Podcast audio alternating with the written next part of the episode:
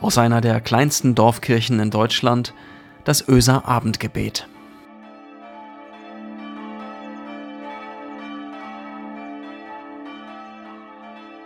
Einen schönen guten Abend, herzlich willkommen zum Öser Abendgebet. Heute ist Montag, der 22. Februar 2021. Marco Müller, das bin ich, Pastor der Kirchengemeinde Öse. Es war eine Erfahrung, mit der sie so nicht gerechnet hatte. Schließlich war man doch gewöhnt an die Lebensbedingungen unter dem Lockdown. Die Hygieneregeln waren doch längst in selbstverständliche Verhaltensweisen übergegangen. Am Anfang der Fußgängerzone die FFP2-Masken über die Ohren ziehen, den Abstand wahren, nach Möglichkeit mit der Scheckkarte bezahlen, all das eben. Vielleicht war sie durch die mittlerweile mehr als elf Monate des Ausnahmezustands ja auch ein bisschen abgestumpft. Vielleicht war das auch der Grund dafür, dass diese ganz persönliche Erfahrung so unerwartet kam. Sie hatte sich umsehen wollen an einem möglichen neuen Betätigungsort.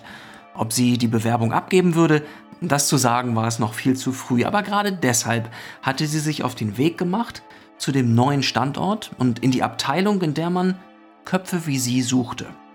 Sie hatte sich zeigen lassen, wie man hier arbeiten wollte, in Teams, Hand in Hand, in flachen Hierarchien und mit jeder Menge Wertschätzung für schräge Ideen. Kurz und gut, dieser Besuch entfachte in ihr die Lust und so wurde die informelle Begegnung mit dem Abteilungsleiter, mit dem Head of Department, fast so etwas wie ein erstes Bewerbungsgespräch. Klar, sie wollte einen guten Eindruck hinterlassen. Normalerweise fiel ihr das auch nicht wirklich schwer, Beziehung aufzunehmen zu den Menschen, mit denen sie umging, das Lächeln herauszufordern dem Lächeln zu begegnen. Aber wie liest man im Gesicht eines Menschen, der hinter einer Mund-Nasen-Bedeckung versteckt ist? Es war verrückt und die Erkenntnis kam vollkommen überraschend. Wie hatte sie nur so viele Monate auf das Feedback aus der Mimik ihrer Gesprächspartner verzichten können? Aus dem Gesicht dieses Menschen, von dem sie ja hoffte, er könnte einmal ihr Chef werden, erhoffte sie sich so sehr etwas wie Verbindlichkeit und Sympathie. So richtig ging ihr das eigentlich erst auf, als sie am Ende des Besuchs vorn am Haupteingang im Freien stand und er seine FFP2 abnahm. Zu den Augen gehörte ein freundliches Gesicht. Und zu den engagierten Aussagen gehörte ein Lächeln. Und ihr Herz machte einen Freudensprung. Hier fehlt doch irgendein Kanal, oder? Ich sehe und ich höre, aber ich werde in zig Gesprächen im Alltag dieses Gefühl nicht los, dass mir Informationen fehlen, um einzuordnen, wie er es meint, wie sie es meint. Ist euch dieses merkwürdige pandemische Gesichtsphänomen auch schon untergekommen?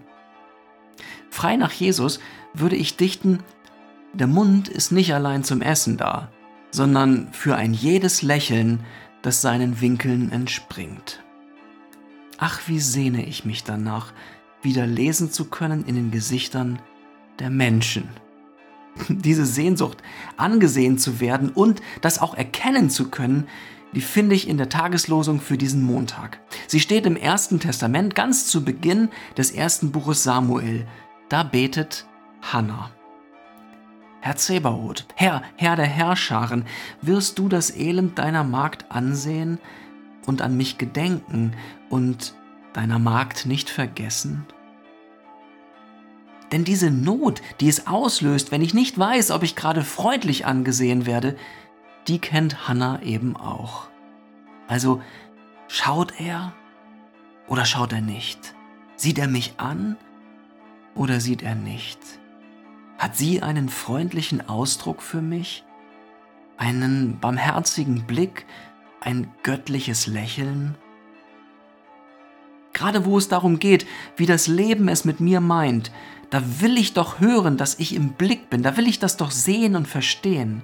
Da will ich doch sehen, wie Gott auf mich Menschen schaut und womöglich lächelt. Und könnte es sein, dass ich unter so etwas wie einer Gottesfinsternis leide, weil mir viel zu unklar ist, wie das Gesicht Gottes eigentlich aussieht? Wie darf ich mir dieses Gesicht vorstellen? Ich weiß, ich weiß, du sollst dir kein Bildnis machen, denn Gott ist größer als mein Bild. Immer ist Gott größer als mein Bild. Und seiner habhaft zu werden, das ist zum Scheitern verurteilt. Und doch, er hat sich ja selbst in ein Bild gegeben. Er hat sich ja selbst festgelegt. Er hat sein Angesicht auf die Erde getragen und in einem Menschen sich gezeigt. Christus ist das Angesicht Gottes. In diesem Jesus Christus gestattet er mir ja einen Blick auf sein Lächeln, auf seine Liebe, auf sein Engagement für die Welt, auf seine Sanftmut, auch auf seine Klarheit, auf seine Entschiedenheit. Und mit diesem Angesicht Jesu, da entdecke ich dann staunend, was doch längst alles offenbar war, was ich aber ganz offensichtlich nur schwer habe lesen können, nur schwer habe verstehen können. Und dann, dann macht es auf einmal Sinn, der Lehrtext, der zur Tageslosung hinzugewählt ist und der von Maria stammt, aus dem Gesang der Maria, die fängt nämlich an zu singen, als sie versteht, dass sie schwanger ist mit Jesus und als sie begreift, wen sie da in sich trägt. Sie fängt an zu loben.